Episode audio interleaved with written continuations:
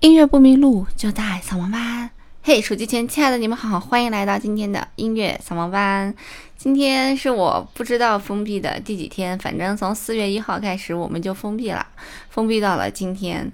那有报道说，呃，上海争取在五月中旬回归这个社会面清零有限活动。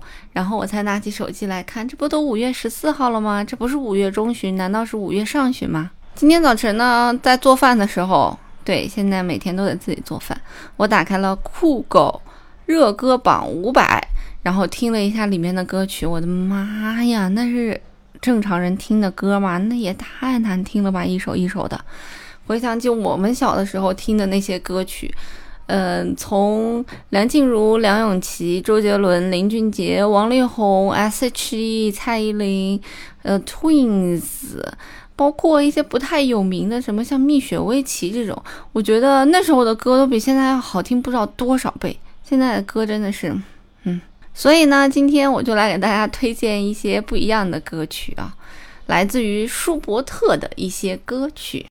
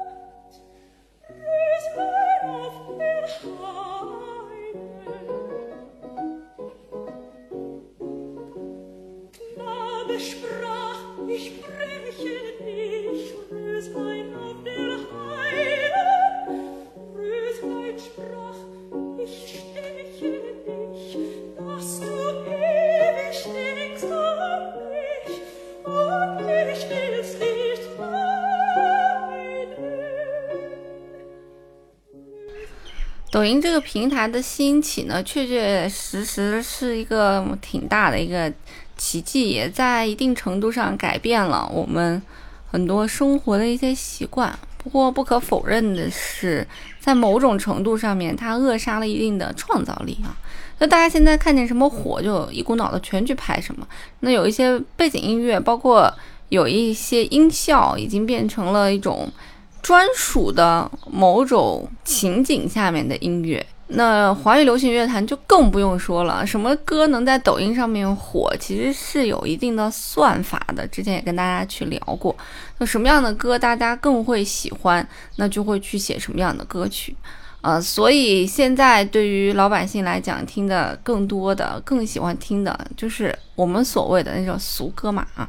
前一阵子火了一首歌，叫做《月老掉线儿》啊，不知道大家有没有听过？然后后来一查才发现，那首歌原来是之前我在北京的一个朋友唱的。那他是演唱者啦，呃，不是作曲作词，所以他是靠演唱呢，就是现在在抖音上面，就是抖音号是。积累了一些粉丝，所以他可以本身可以靠着商演赚蛮多的钱，因为当时那首歌确实很火，大家可以去听一下《月老掉线儿》。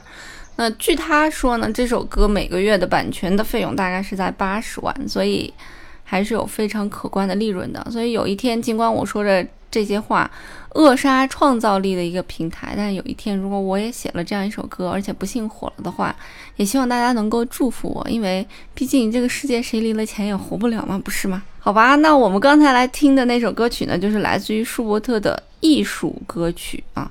其实艺术歌曲是我们现在对那时候的歌曲的一个总称。其实说来呢，它就是兴盛于十八世纪末、十九世纪初的一些歌曲，在那个时候。那些作曲家所写的歌曲就是这样的。那这些歌曲在写作的时候呢，普遍来讲都是，呃，有歌曲歌词，再加上很重要的就是一个钢琴的伴奏。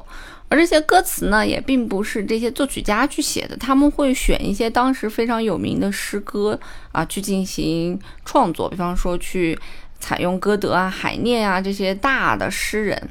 然后把他们的诗歌拿来进行谱曲，所以其实有一些诗人，他们的诗歌写的并不是很出彩，但是因为被谱写成了非常出彩的乐曲，从而流传了下来。我们刚才听到的那一首，其实是舒伯特比较具有代表性的一首音乐，叫做《野玫瑰》。你说，如果《野玫瑰》放到现在，应该会做成什么样呢？哦，好像有一首《野玫瑰》的歌。不过，舒伯特这一生确实写作了非常非常非常多的歌曲啊，在他这个去世前发表的只有一百多首，那在他去世之后呢，总结下来的大概有六百多首歌曲。那这些歌曲就会有不同各种各样的风格，不同的风格啊，也有各种描写不同的景色、不同的心情的一些艺术歌曲。比方说之前跟大家介绍的这个艺术歌曲，舒伯特里面堪称经典之作的《魔王》，还有之前也给大家介绍过的《纺车旁的格里琴》，那这些艺术歌曲呢，都是舒伯特非常具有代表作的作品。所以大家其实也能够听到啊，在这些艺术歌曲里面，它的旋律和它的钢琴伴奏呢，好像是互相在歌唱一样，并不是说我的钢琴就是机械的为我的旋律进行一个机械的伴奏。所以其实现在啊，很多时候我们在学习音乐的时候，都会看到什么公式啊，对吧？嗯，套用公式可以怎么怎么样啊？简化下来可以怎么怎么样？或者即兴伴奏、简化伴奏之类云云的这些东西。那这些东西其实可以帮助大家更好的入门了，但是在入门之后呢，怎么样可以做到精美、精雕细琢？那这个时候就不是这些公式可以能概括得了的。所以大家在听我们刚才那首《野玫瑰》的时候，也能感受到，因为里面呢有很多不同的啊，包括力度的变化、情感的变化、速度的变化、丰富的和声的变化，都可以衬托出歌词想表达的一种情绪。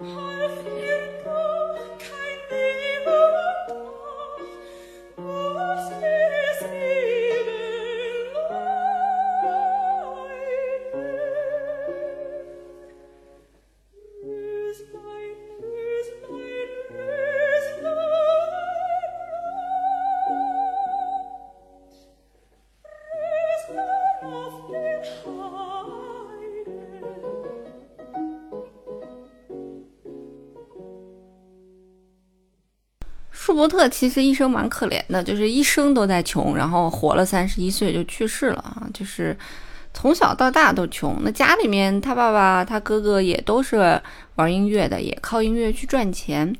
那为什么他这么穷呢？嗯，就就是他他不能赚点钱吗？啊，他可以，但是他好像没有这个思路啊。因为其实我们在讲贝多芬的时候就说过很多次，贝多芬其实已经可以靠着版权的收入。呃，已经能赚不少钱了。我曾经看过一个文章，说贝多芬其实已经可以走上财富自由之路了，因为版权这种收入其实是税后收入嘛，对吧？你税着，它其实也是有收入的。那舒伯特不可以靠着税后收入来进行这个翻身嘛？就为什么从他穷到就是连买五线谱的纸啊都买不起？可能也是因为创作量太大吧？啊，反正就是买不起五线谱的纸。那其实，在他那个时候呢，是有一些版权商来找他。啊，当时这版权商特别坏，就跟舒伯特说：“我一次性买断你的这些歌曲版权，然后一次性给你付费。”其实这个就类似于现在的我们的这种流行歌曲的一种付费啊，就是我也不知道这首歌能不能火，我现在也不火，那我写一首歌怎么办呢？我比方说花五千或者一万卖给版权公司，版权公司再拿着我这首歌进行推广。啊，那推广火了以后，那这歌其实跟我就没有关系了。我就是拿着一万块钱，火不火，我最多是一个原创者，然后我拿这个名头可以去骗骗钱，但是这个版权的所有收入是与我无关的。所以其实，在当时也有人这样去忽悠舒伯特啊。当时舒伯特的有一首歌呢，那个人就只付给他了大概二十多个，呃，当时的那种钱币啊，好像二十七还是二十八个。那这首歌曲发表之后呢，那个人收到的版税大概是两万七，所以你想一想，为什么舒伯特会穷啊？这就是一个非常重要的一个原因，因为版权不在自己手里。所以其实版权呢，也是一个非常好的可以让自己走向财富自由的路。这就是所谓的才华与流量知识产权变现吧。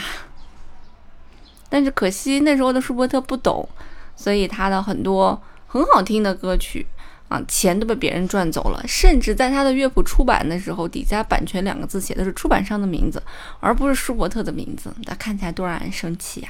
那舒伯特这一生写下了那么那么那么那么多的歌曲呢？啊，有一些非常，呃，有一些就是流传至今啊，演唱非常广。这些歌曲统称为艺术歌曲，所以人们也把它叫做艺术歌曲之王。那就是因为它这个歌曲里面的艺术性、演唱性、演奏性、配合性都非常的丰富，不像我们现在的歌啊，野玫瑰，野玫瑰，啊，那不像现在的这种歌曲。除此之外，它还有三套套曲都是非常有名的。第一套套曲呢，就是在他年轻的时候，嗯，二十多岁的时候写的，叫做《美丽的磨坊少女》，是根据一个故事来写的一个套曲。那第二个套曲呢，就是他去世之前来写的一部套曲，叫做《冬之旅》啊。从这个《冬之旅》你也能感受出来，有一点点凄凉，是吧？不是春之旅，也不是夏之旅啊。那还有一套套曲是他死后呢，别人在他的这个作品当中发现的，然后出版的，叫做《天鹅之歌》。那这三套套曲呢，就都是他非常非常有名的套曲。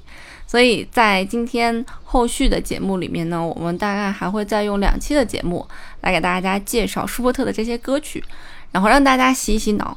不要再听那些难听的，目前发行的那些华语流坛流行乐坛的歌曲了，让我们一起来听一听更贴近心灵的音乐吧。好了，音乐不迷路就在死亡班，我们下期节目再见吧。